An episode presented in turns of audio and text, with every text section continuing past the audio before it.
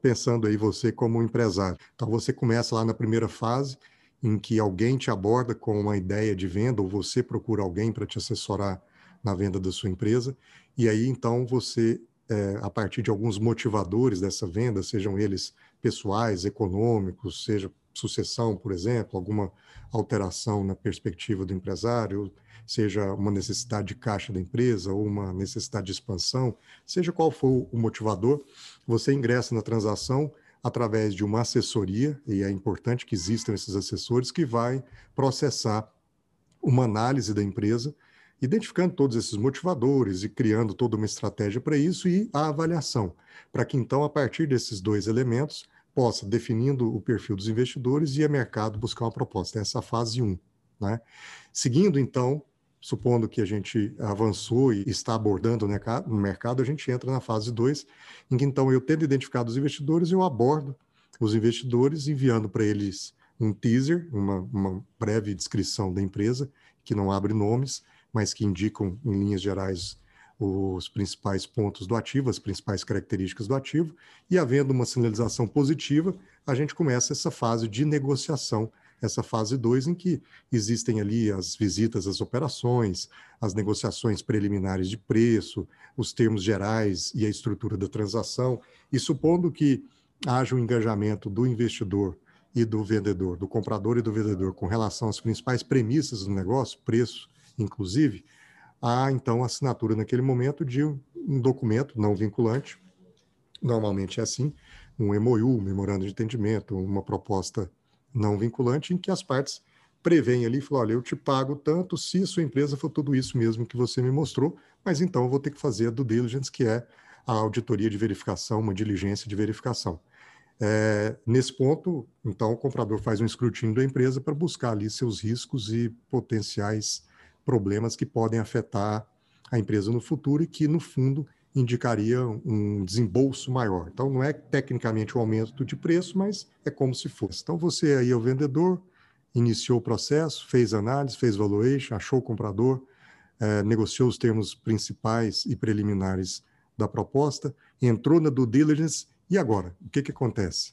Né? Então, a fase 3 de um processo de M&A é essa fase em que você, tendo acertado preço e principais premissas e condições da transação, e tendo feito, o comprador tendo feito a due diligence do negócio, feito a auditoria de verificação, a gente então entra numa etapa de discussão das contingências eventualmente identificadas nessa diligência. E toda empresa tem contingência.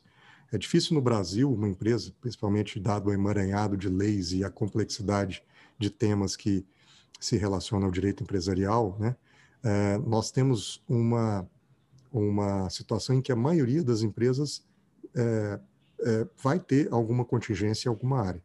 Então, um, um, momento crucial na negociação é quando, terminada a diligência, há um relatório de auditoria emitido pelas empresas que, do lado do comprador, cuidaram da diligência.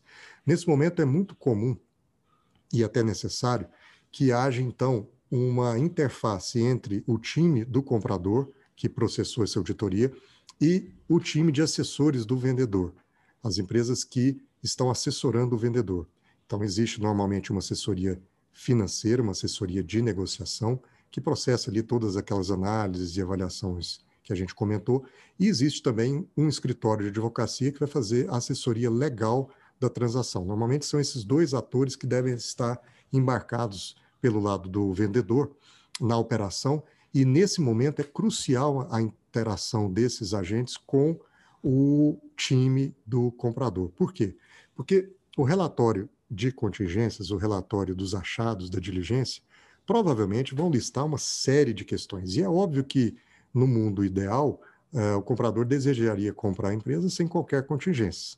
Mas todos os negócios sem riscos já foram feitos, não sobrou nenhum. Né? Assim, então, é, nesse momento, o comprador vai ponderar de todos os achados da diligência e apontados para ele quais são os riscos que realmente preocupam, quais são os riscos que realmente precisam ser tratados nas negociações, quais são os riscos que realmente interfeririam decisivamente na motivação do comprador de comprar, seja porque de alguma forma afeta o quanto ele vai pagar, se aquele problema acontecer no futuro, seja porque traria para ele uma alteração substancial e adversa nas operações, no negócio.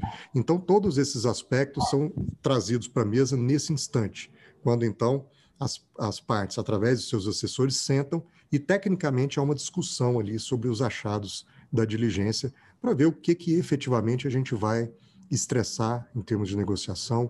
E muitas vezes os negócios morrem aí, às vezes não há um, um consenso com relação aos achados da diligência, o comprador não topa aquele risco e o vendedor não cede com relação a preço ou a garantias. E, e essa é uma fase, fase crítica e crucial. Às vezes eu vejo muito empresário querendo conduzir processos de fusões e aquisições sozinho, sem assessoria.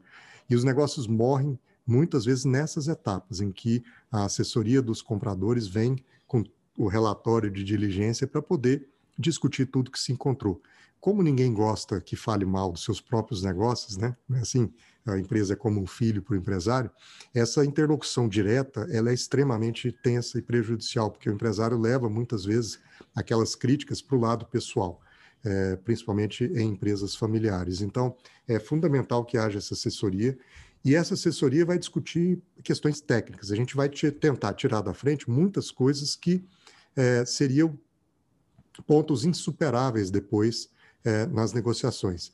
Mas é claro também que, eventualmente, o comprador identifica muitos riscos e há discussões a esse respeito, mas o vendedor pode estar numa posição tão confortável, a empresa pode ser tão boa, pode ter tanto comprador no mercado, enfim, é, a lei da oferta e da procura, né, que ele é, se recusa a mover-se um centímetro no campo de negociação por conta das contingências encontradas. E aí o comprador vai decidir, vai ter que tomar uma decisão se compra mesmo assim.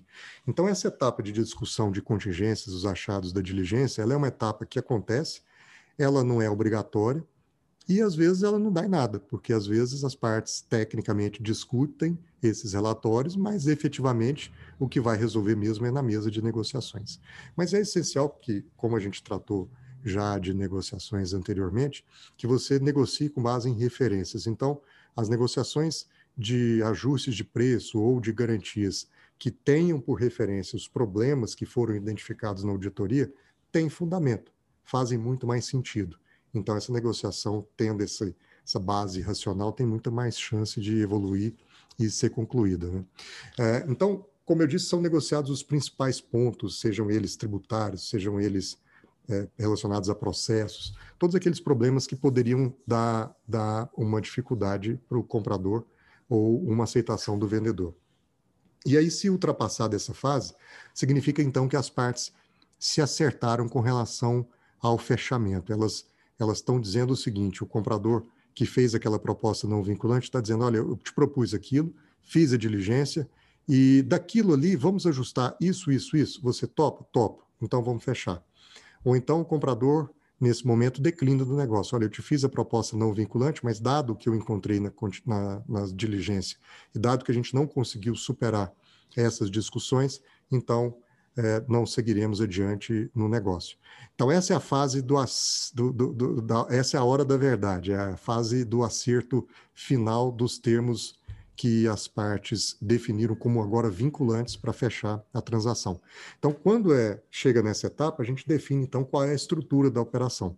Por exemplo, pode ser que a, a proposta não vinculante tenha sinalizado uma aquisição de 100%, mas pode ser que quando a diligência foi feita, o comprador tenha identificado algumas situações, sejam elas de performance da empresa, ou sejam elas de riscos mesmo, de contingências, que o faça alterar aquela proposta inicial. Ele não confirma a proposta de 100%, mas se interessa em comprar parte da empresa, fazer um investimento parcial com uma cláusula, por exemplo, de opção de compra lá na frente, um call dessas ações do vendedor remanescentes no futuro, ou outro tipo de situação que pode surgir. Então, há também uma discussão nesse momento da definição da estrutura da transação. Pode acontecer também de a empresa adquirida, no momento da diligência, a diligência identifica o prejuízo fiscal ou alguma outra questão tributária que vai orientar a estrutura da transação. Então, é nesse momento que decide, por exemplo, a aquisição com posterior incorporação para poder aproveitar é, prejuízos fiscais. Então, essa é a fase do relatório da diligência, quando a gente, então a gente discute esses pontos. Então, uma vez que a gente chegou e definiu, bom, topo a aquisição, o relatório da diligência me apontou os riscos e o preço está fechado.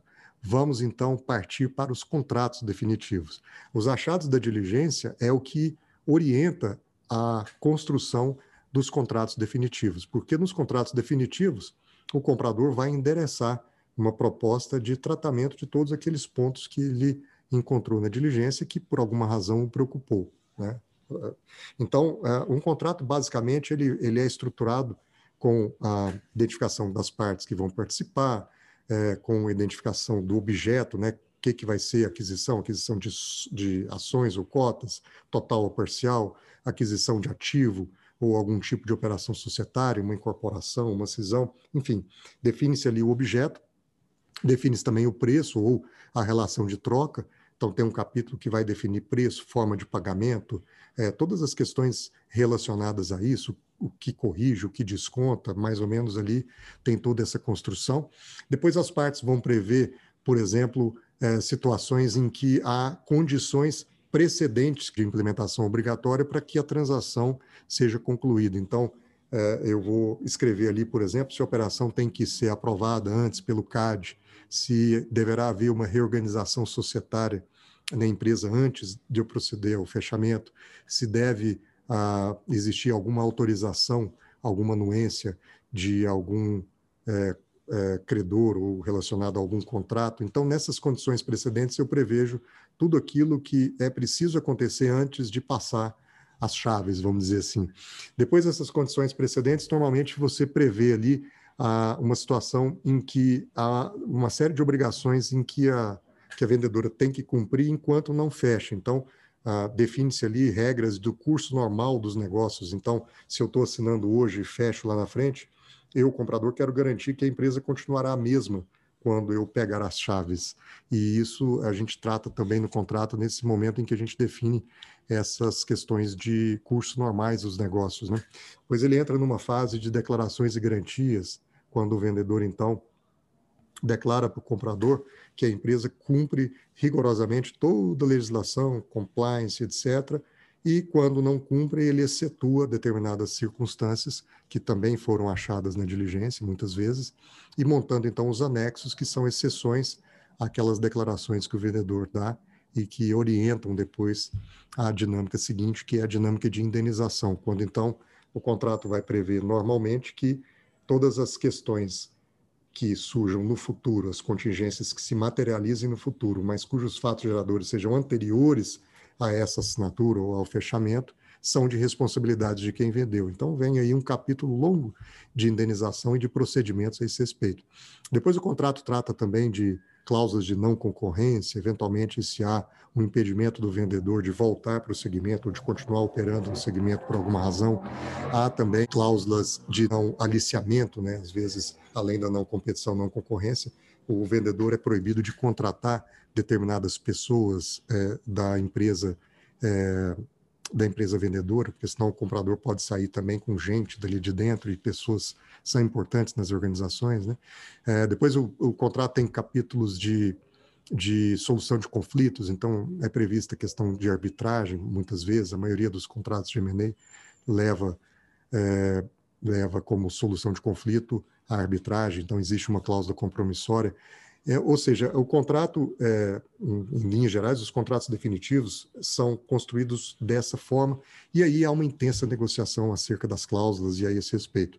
É, normalmente são, são discussões que vão e voltam várias vezes né, entre os assessores legais, tanto de comprador quanto de vendedor.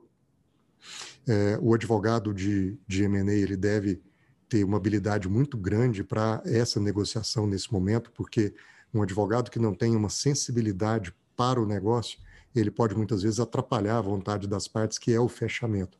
Dado que não há um negócio sem risco, ele precisa ajudar o comprador a, a, mitigar, a modular, a ponderar de forma muito precisa e adequada esses riscos para que ele não mata a operação apontando ou levantando uma, uma lebre aí sobre algum risco que seja, na verdade, um exagero e que poderia ser tomado ou poderia ser tratado e a, e a, operação sim ser implementada. Então, nessa fase dos contratos, a gente percebe muitas vezes que os negócios morrem por questões relacionadas a os, a assessoria dos advogados. Às vezes isso acontece é, bastante. Né? Pode acontecer também que, dentre os contratos definitivos, a gente tenha acordos de acionistas, porque se a aquisição for parcial, eu preciso regular como é que vai ser o relacionamento entre o comprador e o vendedor que fica ali com parte das ações ou cotas. Então, o acordo de acionistas é um documento que vai compor esse kit da transação e vai regular ali situações como a governança, como é que funciona, quem manda, quem, é, quem dirige, quem administra, como é que são os quóruns de deliberação, se vai ter conselho de administração, qual é a composição, quem nomeia, como é que são as diretorias, quem nomeia os diretores, como é que como é que são as deliberações relacionadas a temas patrimoniais, a temas de dívida, a operações societárias, a venda de empresas. Então, toda essa questão de governança e de deliberações vem para o acordo de acionistas nesse momento, o acordo de sócios, se se tratar de uma limitada. É, são previstas também, normalmente, cláusulas, por exemplo, de tag-along, em que há uma, uma disposição para o minoritário de acompanhar uma eventual venda do majoritário, aderindo àquela proposta que eventualmente aconteça, ou uma cláusula de drag along, em que, de forma inversa, alguém que recebe uma oferta de compra tem a prerrogativa de obrigar o outro a vender também naquelas condições ofertadas. Então, essas cláusulas são importantíssimas, porque numa sociedade como essa é, é fundamental discutir como é que eu saio dela, como é que eu evito que problema, que impasses futuros relacionados, por exemplo, a ofertas de aquisição depois que a gente fez essa primeira associação, como é que eu resolvo isso? O acordo de acionistas também prevê é, as questões de solução de conflitos, né? Como é que, havendo impasse entre os sócios, a gente resolve essa questão para que a empresa não sofra com crises societárias. Então, esse é o acordo de acionistas e normalmente é um documento que acompanha o kit de fechamento quando a transação é parcial. Né? Então, tendo discutido o relatório de contingências e discutido intensamente os contratos definitivos da transação, a gente chega numa discussão essencial que vai compor esses documentos também, que é a questão das garantias. Então, as garantias numa transação de M&A são recíprocas, porque quem, quem vende quer garantia de eventual parcela é, que não vai ser paga no momento do fechamento. Então, se há um parcelamento do preço ou se há uma retenção do preço para fazer frente àquelas contingências, é, o comprador, o vendedor quer garantia disso. Então, por exemplo, se houver uma retenção do preço para fazer frente a contingências é, que não foram materializadas ainda, mas que no contrato são de responsabilidades do vendedor, o comprador pode reter parte do preço e depositar numa conta garantida, que a gente chama de escrow account, que é feita num banco que tem é, como regra a movimentação conjunta. Então, é feita uma um depósito em nome do vendedor, mas que só pode ser movimentado se o comprador também autorizar, porque segue as regras do contrato de venda, então é, é uma conta específica para M&A, né, vamos, vamos dizer assim, e, e há essa previsão então de depósito ali, e é uma garantia para o vendedor de que ele receberia o preço se nenhum problema acontecesse, mas também é uma garantia para o comprador de que ele poderia reaver aquele valor é, é, pagando a contingência que é de responsabilidade de quem vendeu. Pode também haver garantias dessa, desse preço parcelado, representado por alienação fiduciária de algum bem ou imóvel, por exemplo, de penhor de ações ou cotas. É, pode haver também o, o, compra, o vendedor garantir as suas contingências, parte delas, também com o mecanismo de alienação fiduciária de imóveis, com penhor de ações ou cotas se ele permanecer com participações na empresa. Então, essas, essas garantias podem ser várias, né? Podem, pode haver garantia de fiança bancária ou seguro garantia, em que esses instrumentos garantem é, essas responsabilidades que estão contratadas e definidas. Então, também há uma discussão muito intensa sobre garantias. Ninguém gosta de fazer negócio sem garantia, ainda mais no universo de M&A, que a gente é, sempre trata de de riscos relevantes, porque a empresa é um organismo vivo que contrata diariamente direitos e obrigações e vai acumulando esses riscos na sua existência. E do outro lado, você tem a injeção de um dinheiro, seja para aquisição é, primária ou secundária, enfim, venda da, das participações ou injeção de capital na empresa. Então, é, e o dinheiro sempre tem que prestar contas a alguém, né? sejam os investidores de um fundo de investimento ou os acionistas de uma empresa que adquire. Então, há muita responsabilidade envolvida e ninguém faz negócio sem garantia. Então, quando a gente acerta as discussões de contingência, fecha os termos dos contratos e discute e insere ali as garantias da transação, a gente pode, enfim, estourar o champanhe, né? Então, a gente passa para o momento da assinatura e do fechamento. Bom, então, comprador e vendedor definiram os termos do contrato, estão de acordo em assinar, e a gente então marca um momento de assinatura. Normalmente, as, as, nas operações, você tem um momento diferido entre assinatura e fechamento. Você não, não vende quando assina. Em tese, você contrata a venda, você diz, você se compromete a vender, e aí pode ser feito, de, normalmente é de forma vinculante e revogável e retratável, mas a venda em si, o fechamento, a passagem do bastão, a alteração contratual em que eu transfiro as cotas ou a transferência das ações, no caso de uma SA, ela pode ser executada, e normalmente é, no momento futuro. Por quê? Porque a assinatura é o momento em que há um engajamento vinculante das partes. Até aqui elas discutiram, foi, foram intensas as negociações, foi feita diligência, diligência incomoda, é, é, o vendedor não, não, conseguiu o preço que ele quis, o comprador está pagando mais do que ele desejou. Há muito estresse, mas, enfim, a gente chega no momento em que os contratos estão prontos e as partes sentam para engajar. E agora elas definem a assinatura de um documento que é vinculante, que normalmente é o próprio contrato da transação. Mas, como eu disse, você prevê no contrato, normalmente, várias condições precedentes que precisam ser implementadas para que, então, tudo que eu contratei eu implemente.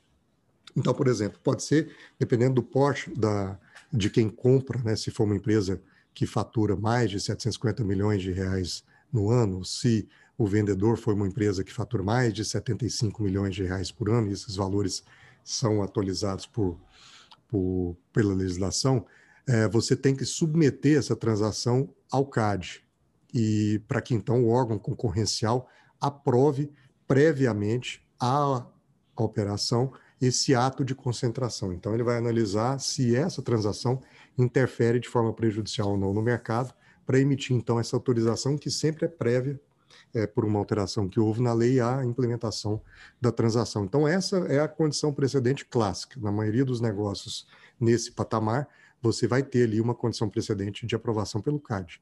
É, mas, além delas, você pode ter uma condição precedente, como eu disse, de necessidade de reorganização societária prévia da empresa vendedora, de autorizações prévias de determinados credores, como bancos, por exemplo, que eventualmente tenham contratos de financiamentos com a empresa vendida e que nesses contratos, na maioria das vezes, existem cláusulas de vencimento antecipado caso haja troca de controle.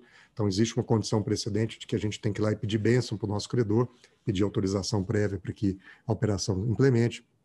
Nós podemos ter algum resquício da auditoria é, que ficou para trás, então alguma documentação que faltou, algum processo que surgiu. Então eu posso ter uma condição precedente de que esses itens sejam analisados entre a assinatura e o fechamento e aí o comprador confirma.